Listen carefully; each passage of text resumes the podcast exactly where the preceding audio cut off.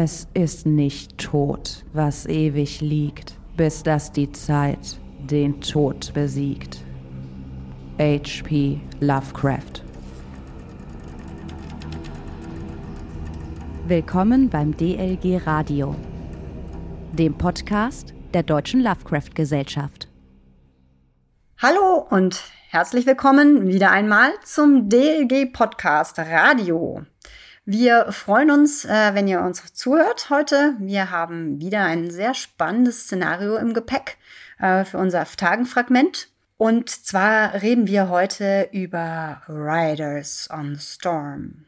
Das ist ein Szenario von Moritz Honert und äh, der Volker, der heute auch hier ist mit mir. Hallihallo. Und ich, wir sind sehr froh, den Moritz nochmal begrüßen zu dürfen in dieser Folge, der mit uns plaudern wird über Riders. Grüße euch. Freue mich auch. Hallo Moritz. Herzlich willkommen. Ja, Riders on the Storm. Das ist ein ganz spezielles Szenario in den 1970ern und ein ziemlich dickes Ding, wenn man sich das Heft gedruckt anschaut. Vorneweg wieder die Spoilerwarnung. Wir werden in, über Inhalte sprechen von dem Szenario. Das heißt, ohne Spoiler wird es nicht gehen. Ja, vielleicht äh, genau nüchtern, ganz nüchtern einmal der der Kontext vielleicht, äh, wie es zu Riders kam. Das Szenario davor war Club der Witwen und bei Club der Witwen hatten wir uns schon aufgrund von Pandemie und ähm, keinen Cons mehr dazu entschließen müssen, ähm, nur noch mehr bei Drive-Thru ähm, drucken zu lassen, also Print on Demand zu machen ausschließlich. Unsere ersten Werke davor haben wir ja richtig gedruckt in Anführungsstrichen und über den Cthulhu Webshop vertreiben können. Und ab Club der Witwen sind wir ähm, dann ausschließlich zu Drive-Thru gewechselt und das war bei Riders ebenfalls der Fall. Hinzu kam noch, dass wir zu dieser Zeit beschlossen hatten, sämtliche Arbeiten an dem Werk und allen zukünftigen Werken quasi in der Redaktion und im Vertagenteam selbst durchzuführen. Das bedeutet also von dem Lektorat, Korrektorat, was wir sowieso schon immer gemacht haben, eben auch das Layout, die Bebilderung, die Handouts, eigentlich alles, was so dazugehört. Und Riders ist quasi so unser, unser erstes komplett selbst äh, erstelltes Werk von vorne bis hinten, äh, was eben aus der Redaktion heraus und aus dem Team heraus geboren worden ist. Wusste ich gar nicht. Deswegen ist es auch ein, ein, ganz, ein ganz besonderes äh, Werk sozusagen. Ultima Ratio war Stimmt. das direkt davor. Und das war auch schon, glaube ich, direkt von alles genau. von uns aus einer ja. Hand. Da hast du völlig recht, genau. Ja, aber Wobei von, natürlich ja. Ultima Ratio natürlich deutlich kürzer ist, ja, und ähm, Riders insofern auch eine Herausforderung war, weil das eine Unmenge von Handouts mit sich bringt. Genau. Ja, ich weiß noch, als ähm, ich habe Riders selbst bei Moritz gespielt auf der Anrufung. Das war vor, weiß ich gar nicht, wahrscheinlich 2019 oder so, denke ich mal. Gefühlt zehn Jahren, aber wahrscheinlich nicht. Äh, und das hat mir ganz, ganz, ganz toll gefallen. Und als die Botschaft verkündet hat, dass äh, Moritz sich es sich vorstellen kann, mit uns äh, dieses Szenario zu machen, ähm, das war schon auf jeden Fall was ganz, ganz Besonderes, als die Nachricht kam. Ich wollte es ja auch gerne noch beim Spielen, aber dann kam die Pandemie dazwischen. Das war sehr, sehr tragisch. Tut mir leid. Aber ich leid, ja, sehr, sehr schade. Aber das hilft nicht, ja. Ähm, jetzt kann ich selber leiten, das ist ja auch gut. Ähm, möchtest du mal was erzählen, Moritz, zu der, du hast das schon sehr lange auch geleitet auf Conventions, das weiß ich. Ähm, viele Jahre sozusagen ähm, und es immer weiterentwickelt. Willst du mal was erzählen, wie es dazu kam? Ja, das war eine lange, lange, lange Geburt. Ich glaube, ich habe an nichts so lange rumgeschrieben wie an diesem Szenario. Ich weiß gar nicht genau, ich glaube, es ist acht Jahre her oder so. Da hatten wir bei einem Freund in Berlin hier, der hat eine Bar. Da haben wir uns regelmäßig getroffen und haben Szenarien geschrieben für einen Abend, also One-Shots, die man an einem Abend spielen konnte. Jörn war dem äh, Gastgeber und hat so ein bisschen die NSCs mitgemacht und der Clou von diesem Szenarien war, er hat dann immer drei Drinks gemacht zu diesen Abenteuern, die ein bisschen darauf bestimmt waren. Äh, so, und dann war ich irgendwann dran und habe überlegt, was will ich denn eigentlich machen und hatte mir zwei Sachen überlegt. Einmal, ich will irgendwie ein Szenario haben, was die Charaktere in ein Dilemma führt und ähm, ich will das irgendwie in der, bis, in der echten Welt ein bisschen verankern. Also weil ich immer das Gefühl habe, wenn man Horror spielt und man nicht nur die Charaktere, sondern auch die Spieler und Spielerinnen verunsichern will, dann macht man das am besten, indem man was mit der Welt dreht, die sie selber kennen. So ähnlich, also genauso wie Lovecraft seine Geschichten ange, angelegt. Äh, so, ich habe mich dann für die 70er Jahre entschieden. Dafür gab's das war so eine Bauchentscheidung, mochte einfach äh, was aus der Zeit und habe dann so einen Plot entwickelt hin und her, wo die Charaktere bei der Mordkommission arbeiten. Es gibt am Anfang Entführungsfälle, ähm, dann gibt es noch einen zweiten Fall, wo ein Rockstar in seiner Villa umgebracht wird und in den weiteren Ermittlungen bekommt man dann raus, dass diese beiden Fälle zusammenhängen und ähm, der König Gelb spielt dann noch eine Rolle. Ah, ganz schwer, das jetzt irgendwie in zwei Sätzen zusammenzufassen. Also das Ganze kulminiert dann dahin, dass äh, sozusagen zwei Parteien gibt und die Charaktere dazwischen sind. Die einen haben unwider, äh, unwissentlich die Apokalypse gestartet und die anderen, von denen man die ganze Zeit des Szenarios denkt, das sind jetzt eigentlich die Bösen, äh, stellt sich am Ende raus, dass die zwar jetzt nicht die Guten sind, aber dass die die einzigen sind, die mit ihrem fragwürdigen Verhalten die Apokalypse stoppen können. Und die Charaktere dann am Ende sich entscheiden müssen, hm, was machen wir denn jetzt? Machen wir was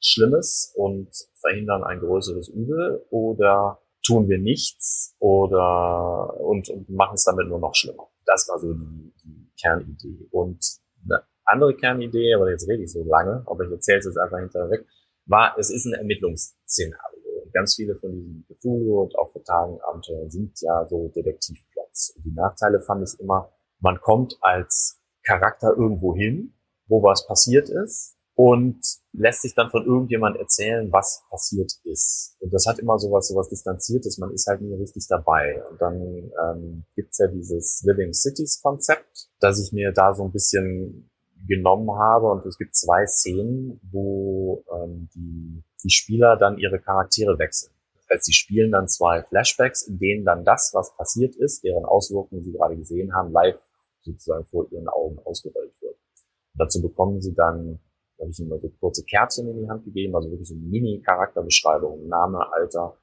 du bist hier, äh, das willst du. Und habe die Leute dann rausgeschickt, den, in den Raum dann mal ganz kurz ein bisschen äh, um, umdekoriert und sie dann in so ein freies Rollenspiel äh, entlassen. So kurze, kurze Internet-Sie, fünf, fünf bis zehn Minuten, um das so ein bisschen aufzulocken. Das waren so die drei Ideen, die ich hatte, als ich das geschrieben Und man darf sagen, das funktioniert ganz hervorragend.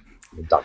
Ähm, ich habe aus, aus unserer Runde noch die ganzen Handouts, die damals äh, eben nicht, äh, damals war das Abenteuer so noch nicht ja fertig produziert, äh, aber die Handouts, die du dann halt hattest, die waren äh, ganz, ganz toll am Tisch, daran erinnere ich mich noch gut. Und auch eben diese Flashback-Szenen äh, haben ganz, ganz großartig funktioniert, äh, auch mit der Darreichung von von, von Dingen, die man so konsumieren konnte.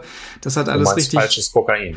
Falsches Kokain, genau. Das hat alles richtig gut, äh, hat richtig gut gewirkt im Sinne der Atmosphäre natürlich nur und äh, hatte ein ganz, ganz besonderes Spielerlebnis zur Folge. Also das kann ich nur bestätigen. Ähm, ich habe es bisher erst einmal geleitet, aber ich werde es bald nochmal spielen und zwar dann live und äh, in Farbe am Tisch.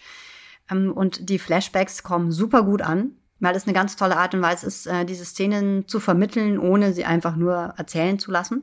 Das ist ein Szenario, das sich extrem anbietet für die Verwendung von Props. Ähm, nicht nur die vielen Handouts, die man auf die unterschiedlichsten Weisen auch drucken lassen kann und benutzen kann, sondern auch wirklich andere Props, also Polizeimarken, Disco-Kugeln, Whiteboards. Man Pinwände. Kann, ja, Pinwände. ja, ja, das war, das war mir auch wichtig. Also diese, diese diese Szenen aus, aus Krimis, die man kennt, wenn die Ermittler dann vor der Wand stehen und haben ihre Fotos und die roten Bänder dazwischen und äh, Stecknadeln in der Wand. Sowas wollte ich halt möglichst am Spieltisch nachmachen und deswegen sind halt diese Handouts immer weiter gewachsen. Also es gibt eigentlich zu jeder, zu jeder Spur gibt es tatsächlich ein Handout und diese Pinwand ist am Ende mit, ich weiß nicht, habt ihr die Zahl, wie viel es im Endeffekt sind? Was sind über 30. Über, über 30 Handouts das sieht schon echt immer klasse aus, wenn die Leute dann davor stehen und auch anfangen, sich zu unterhalten und das Ganze dann auch wirklich greifbar ist und die aufstehen von ihren Stühlen und an der Wand rumhantieren und Fotos umgruppieren und dann irgendwann der Aha-Effekt kommt. Das schaue ich mir dann auch immer sehr gerne. Ja, ähm, man muss auch noch mal sagen, mit der, mit der Nachricht quasi ähm, Riders zu machen, mit deinem Manuskript und mit den ersten Gesprächen, da haben wir natürlich sehr komfortabel auf einem, auch auf einem guten, auf einer guter Qualität aufsetzen können, weil du das ja schon richtig gut, sagen wir mal, strukturiert hattest.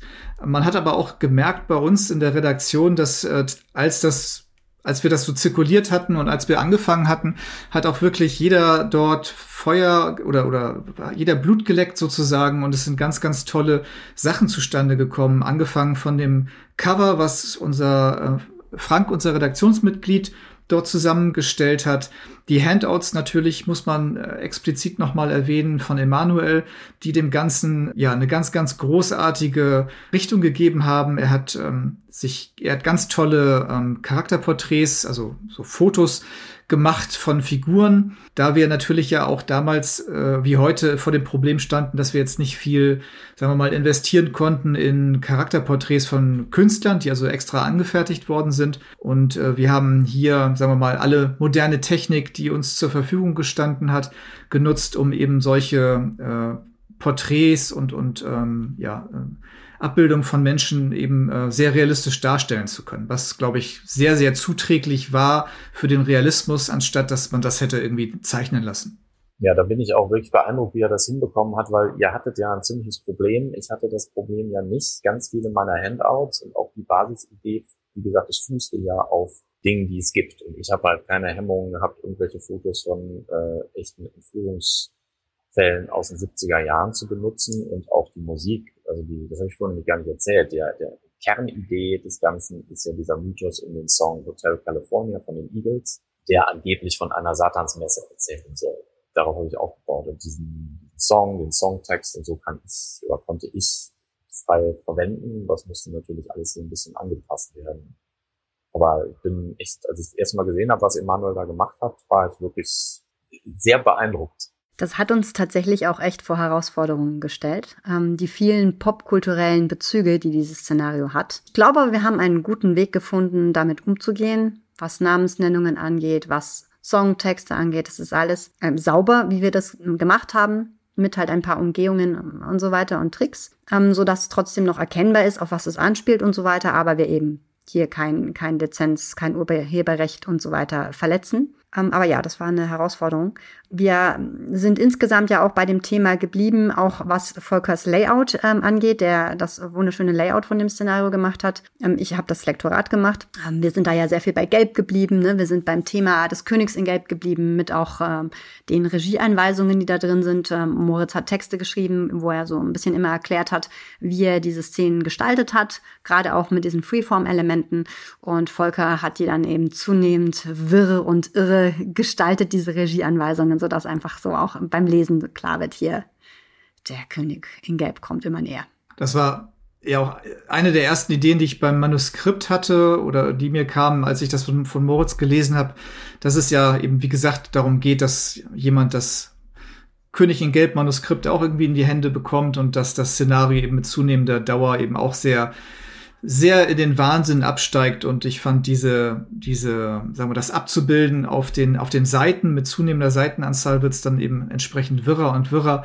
Das fand ich irgendwie ganz passend und ähm, ja, hoffentlich unterstützt das, sagen wir mal, dann den, die Spielleitung da, die, den richtigen Drive zu finden, ohne dass es zu sehr ablenkt. Ja, und dann zu der Musik, die Moritz ja auch gerade genannt hat. Die Musik spielt in dem Szenario eine sehr große Rolle.